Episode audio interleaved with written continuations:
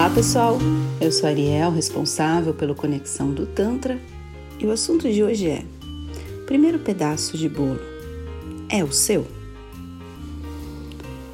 Esse tema me veio à mente quando a gente começa a trabalhar bastante é, essa questão de amor próprio, essa questão de sentir, de acolher e de nos darmos a importância real da nossa presença no meu último aniversário, o primeiro pedaço de bolo foi para mim. Porque eu entendo assim: se eu não for a pessoa mais importante do mundo, com toda a plenitude do meu ser, como eu conseguirei transmitir esse amor ao outro?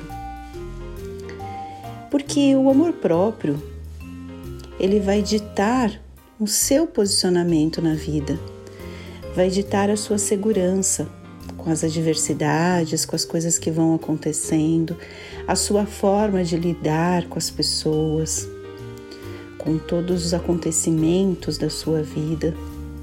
E eu te pergunto: o primeiro bolo, o primeiro pedaço de bolo, na verdade, ele é dado para quem?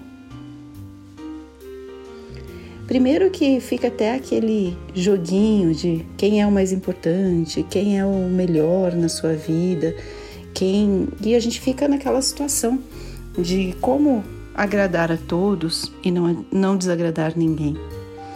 Quando você escolhe alguém, você pretere outros. E quando você tem escolhido você como prioridade na sua vida, quando de fato, nas suas relações, na sua forma de viver, você se coloca em primeiro plano. A gente vive esse mundo muito atribulado, em que a gente tem N coisas a fazer, muitas situações, e muitas, e muitas, e muitas vezes a gente se coloca em segundo plano e nem percebe.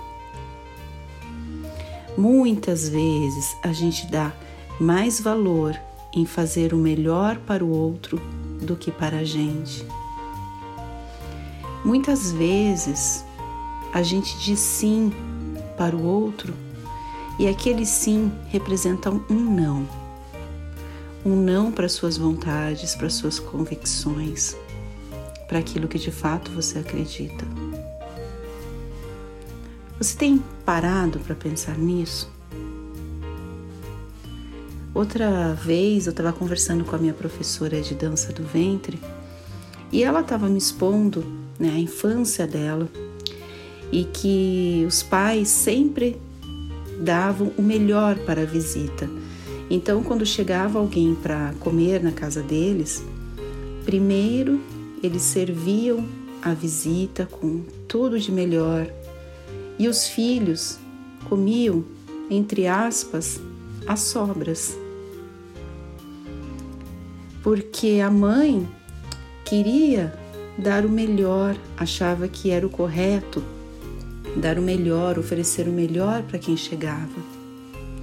E colocando bem em segundo plano os filhos. E nós duas conversando sobre isso, ela falou o quanto demorou para ela colocar as coisas de uma maneira diferente na vida dela, de dela colocar o melhor para ela. Então ela falou que quando ela casou, ela tinha muita dificuldade de colocar um talher diferente, um prato de porcelana mais chique para ela comer com o marido e deixava guardado para ocasiões especiais. Olha só, as ocasiões especiais não seriam apenas com os dois? Ou ainda com ela sozinha, se fosse um dia almoçar ou jantar sozinha? A gente coloca essa ocasião especial para o outro e não para a gente. A gente quer mostrar o melhor prato e o melhor talher e não está ali no dia a dia trazendo o melhor prato e o melhor talher para a gente, trazendo o nosso cobertor melhor, o nosso edredom, o nosso melhor lençol, a nossa melhor toalha, o nosso melhor talher para a gente. Então, eu percebo que tudo isso vem da nossa criação, da forma como as coisas chegaram até nós, da própria escassez do mundo, de ter uma boa aparência, né? de transmitir algo bom. Sabe aquele negócio de causar uma boa impressão? E a gente percebe que essas coisas vão acontecendo na nossa vida e a gente está se colocando em segundo plano. Quando eu me deparei com essa situação do bolo, e que foi a primeira vez que eu peguei o primeiro pedaço para mim, que eu dediquei a mim, me veio muito isso à mente. Como a gente pode ser pleno para o outro e para o mundo se sempre a gente quer agradar? E nesse querer agradar, a gente se tolhe, se diminui. Esquece de viver a nossa verdade. Seja num corte de cabelo, que de fato a gente queira, a roupa que a gente quer usar. A gente sempre está pensando como o outro vai nos ver. No nosso tempo vago, em coisas e exercícios que a gente faz para si mesmo. Todos os dias, quando eu medito, aquilo ali, para mim, é um tempo apenas para mim mesma, para o meu autoconhecimento, para eu descobrir mais e mais e mais sobre o meu ser. E muitas vezes eu não entendo quando a pessoa fica tão triste por estar sozinho, por estar sozinha.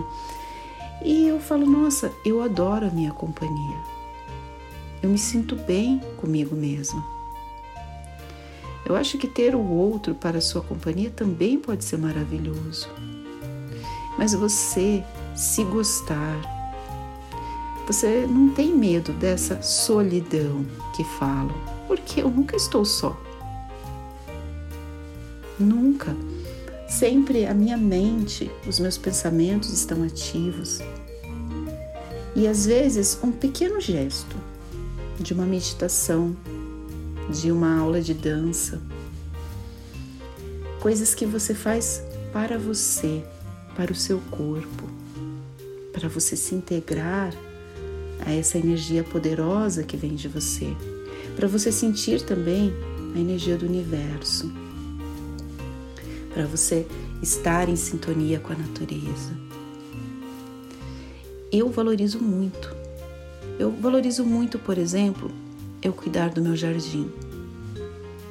A parte de natureza, de plantas, de terra, plantas e, e terra, tem muito a ver com a minha infância. Então, naquele momento, para mim, é uma reconexão também com a minha criança interior que mexia com plantas, que regava, que estava na terra. E aqueles momentos para mim são terapêuticos. Não é por obrigação.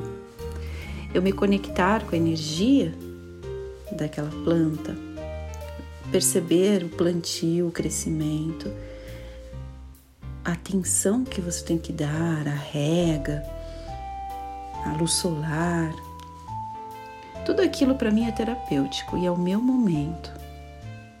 E você também tem o seu momento? Você também tem se dado o primeiro pedaço de bolo na vida? Tem se colocado como prioridade nas escolhas? Tem tido esse olhar mais amoroso, mais acolhedor? Tem se importado menos com os julgamentos? Tem feito aquilo que te agrada? Aquilo que faz o seu coração vibrar? Aquilo que de fato te deixa vivo? A vida é tão curta, os anos passam numa velocidade cada vez maior. E eu percebo que as pessoas têm se perdido.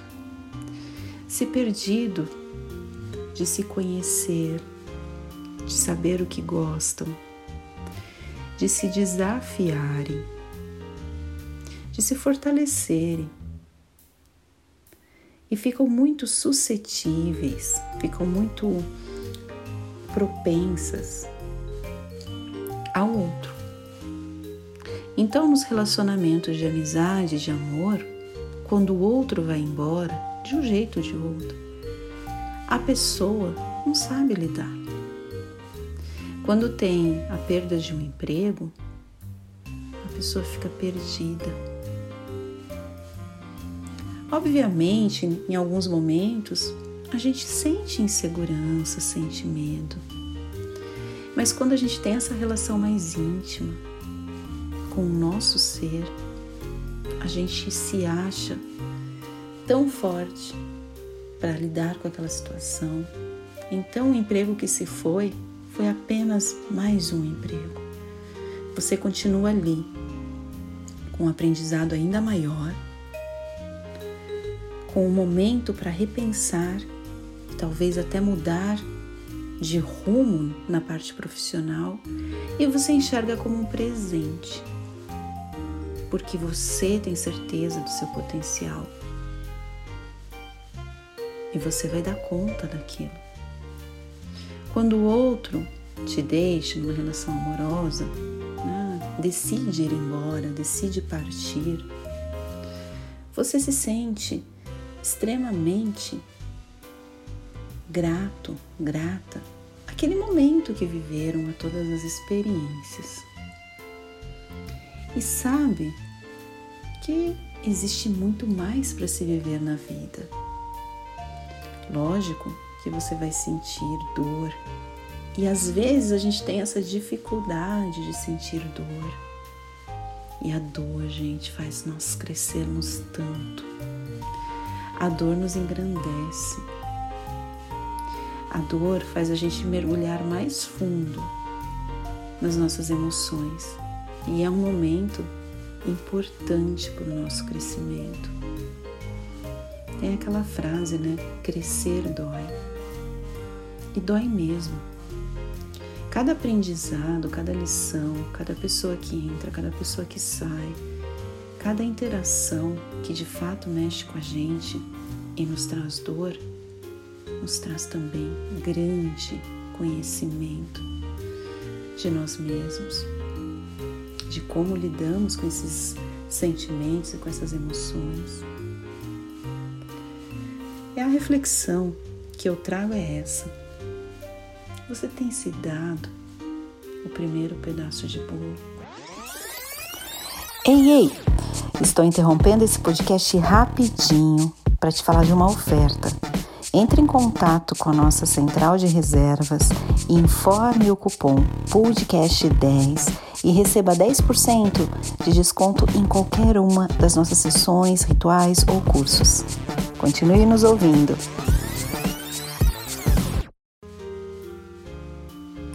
Gratidão por ter me ouvido até aqui. Tem mais conteúdo no nosso site conexãodotantra.com.br e vários podcasts aqui para falar com leveza dos ensinamentos do Tantra. Estamos sempre segunda, quarta e sexta. Espero que esse conteúdo tenha te ajudado, tenha tocado seu coração. Estamos na Alameda do Jurupis, 435 em Moema, São Paulo. E até uma próxima. Tchau, tchau.